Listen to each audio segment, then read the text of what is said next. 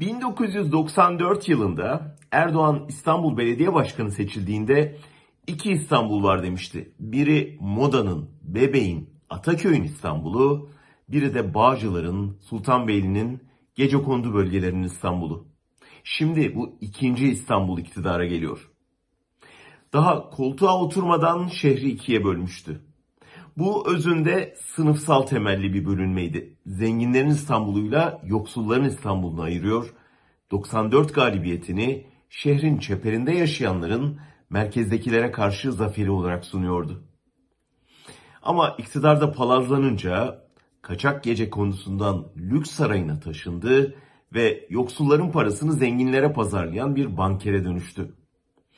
Sınıf atladığını gizlemek için de iktidarını kimlik siyasetine oturttu. Toplumu dindarlar, laikler diye, Aleviler, Sünniler diye, Türkler, Kürtler, Türbanlılar, açıklar diye, hatta kadınlar, erkekler diye bölmeye başladı. Kendisi nasılsa toplumdaki en geniş çoğunluğa mensuptu. Türk, Sünni ve erkek. Bu çoğunluk uzun yıllar boyu derindeki sınıfsal yarılmayı gizleyip onu iktidarda tuttu. Böl ve yönet taktiğinin tadını almıştı artık. Son 10 yılda kutuplaşmayı düşmanlaştırmaya dönüştürerek, öteki kimliklere karşı cadı avları örgütleyerek seçim üstüne seçim kazandı ve kendi baskı rejimini kurdu. Toplumsal dönüşümü en iyi okuyan araştırmacılardan Bekir Ağırdır, Oksijen gazetesindeki son yazısında nihayet bu kimlik siyasetinin sonuna yaklaştığımızı müjdeliyor.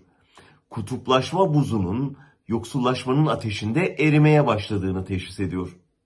Toplumsal fay hatlarında müthiş bir enerji birikmesi var. Yeniden sınıfsal kutuplaşma yükseliyor diyor.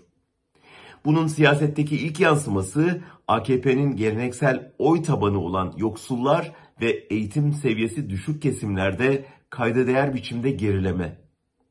Bugüne kadar Erdoğan'ın inançlılar, laikler diye tarif ettiği kutuplaşma tuzağına gönüllü katılan CHP, nihayet son dönem asıl çelişkinin yoksullarla zenginler arasında yaşandığını fark edip ona göre politika oluşturunca yükselişe geçti.